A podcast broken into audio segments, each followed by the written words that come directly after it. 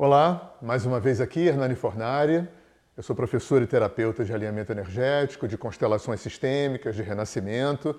Você está na coluna Cura Interior. E o nosso tema hoje também é um tema muito interessante, um tema assim bem polêmico: perdão, culpa e vítima. Bom, para quem tem acompanhado os meus vídeos, já percebeu que eu, eu transito dentro de um olhar sistêmico, de um olhar transpessoal, e não cabe no meu olhar de mundo, nem na minha praxis terapêutica, a ideia de culpados e vítimas. É, eu já ressignifiquei há muito tempo esse, esse conceito. Para mim, existem coadjuvantes evolutivos. É, esse papel de culpado e vítima, para mim, só existe nesse fino extrato superficial e periférico da vida. Claro, uma pessoa que mata outra pessoa, a que matou é culpada, a que morreu foi vítima, ok. Só que como a gente está operando num ponto de vista multidimensional, esse é só um extrato de realidade. Né? Esse é o estado, extrato tridimensional da realidade. Se você aprofundar um pouco, é, sistemicamente falando, multidimensionalmente falando, já não tem mais culpado e vítima. Porque tem uma lei do karma, né? tem uma inteligência subjacente né? a toda a criação que está operando uma dinâmica perfeita e, e, complexa e perfeita de toda a criação. Então a gente poderia dizer que nesse extrato sistêmico, nesse extrato kármico, o, estupra, o estuprado é sócio do estuprador. O, o assassinado é sócio do assassino. Porque senão a gente vai ter que voltar para aquela ideia de que Deus castiga, de que existe um satanás cristão, de que existe azar e acaso, e no meu olhar, isso não existe. Né? Então, eu só aceito a ideia de culpado e vítima nesse extrato tridimensional periférico da vida. É claro que a lei do karma vai operar ali também. É claro que a pessoa que mata tem um ônus kármico em relação ao, ao morto, ao assassinado, óbvio. Mas a vida é muito maior, é muito mais complexa do que esse extrato superficial periférico. É, quando a gente fala em perdão, eu também tenho um, um, ponto de vista muito pessoal, eu acho que as constelações familiares também é, operam dentro dessa ótica, e o Ho'oponopono também opera dentro dessa ótica. Eu acho que perdão é uma prerrogativa divina. A única pessoa para quem eu peço perdão é para Deus, porque perdão pressupõe é, absolvição. E a única pessoa que pode absolver é Deus, seja lá como você concebe. Então, eu gosto muito quando as constelações e o Ho'oponopono trazem, né, e as duas vêm do xamanismo, o Ho'oponopono é Kahuna havaiano, e as constelações familiares vêm dos Zulus.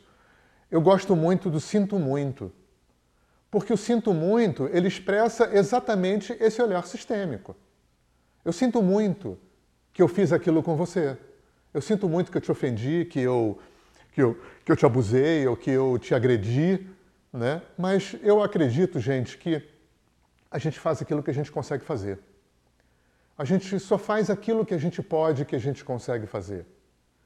E não como uma justificativa, porque tem muita gente que tem um olhar assim desconfiado, como se eu tivesse encontrado uma boa forma de justificar meus erros, quando eu falo que é, o ofendido co-atraiu o ofensor.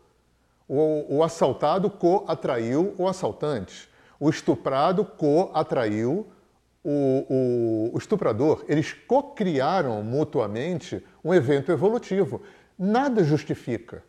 Repito, num extrato tridimensional, mais periférico da vida, né, esse que a gente afere com os cinco sentidos, a vida objetiva e concreta, é claro que a lei do karma opera aí também. É claro que o estuprador, o ladrão, o assassino, o traidor vai ter que responder. Né? Porque a, o, o, o sistema autorregulador universal está presente em todos os estratos de realidade. Agora, se a gente aprendeu a pensar multidimensionalmente, esses estratos são complementares, não são antagônicos. O fato de um assassino ter que responder karmicamente pelo seu assassinato não interfere nem nega um outro extrato de realidade onde se configura que aquilo, na verdade, nos bastidores, e a maior parte da vida é bastidores, é um encontro evolutivo. Aquele assassinato é uma cocriação, aquele estupro é uma cocriação. Nem sempre a gente vai saber, né? A gente não pode esquecer que a gente tem uma ambiência inconsciente gigantesca, que a gente, quando nasce, esquece tudo que a gente viveu, que a gente, quando acorda de manhã, a gente esquece tudo que a gente viveu enquanto dormia na outra dimensão, né? Porque quem dorme é o corpo. A gente chega lá no andar de cima à noite, a gente trabalha, aprende, encontra gente morta-viva, acorda de manhã esquece. Então, muitos combinados e contratos são feitos nesses níveis inconscientes. Então, eu adquiri para mim esse hábito. Perdão, eu peço a Deus, aquilo que eu concebo como a divindade dentro de mim. A esse eu peço perdão, porque é o único que pode me absolver. Ao outro, eu honesta, humilde e sinceramente, eu digo, eu sinto muito, porque eu sinto mesmo. Eu sinto muito pelos meus erros, pelos meus defeitos, pelas minhas falhas, pelas minhas imperfeições humanas.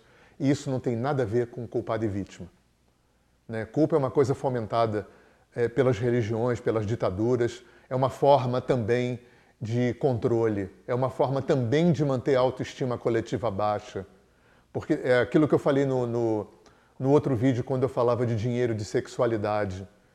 É, a nenhum governo, a nenhuma, a nenhuma religião, ou a maior parte das religiões e a maior parte das ditaduras, não interessa um ser humano livre. Não interessa um ser humano empoderado, não interessa um ser humano eh, senhor de si, consciente, questionador, com poder pessoal e uma autoestima alta, porque um ser humano desse ninguém controla. E a nenhum sistema interessa um ser humano independente que ninguém controla. Então, essa é a minha posição sobre a culpa, a vítima e o perdão, ok? Eu sinto muito. Eu te agradeço, né? E eu te amo como diz o Ho'oponopono. Mais comentários, dúvidas, você aí bota aí embaixo, tá? Tem o meu, e-mail, o meu site aí na tela, se você quiser conhecer mais a mim e o meu trabalho.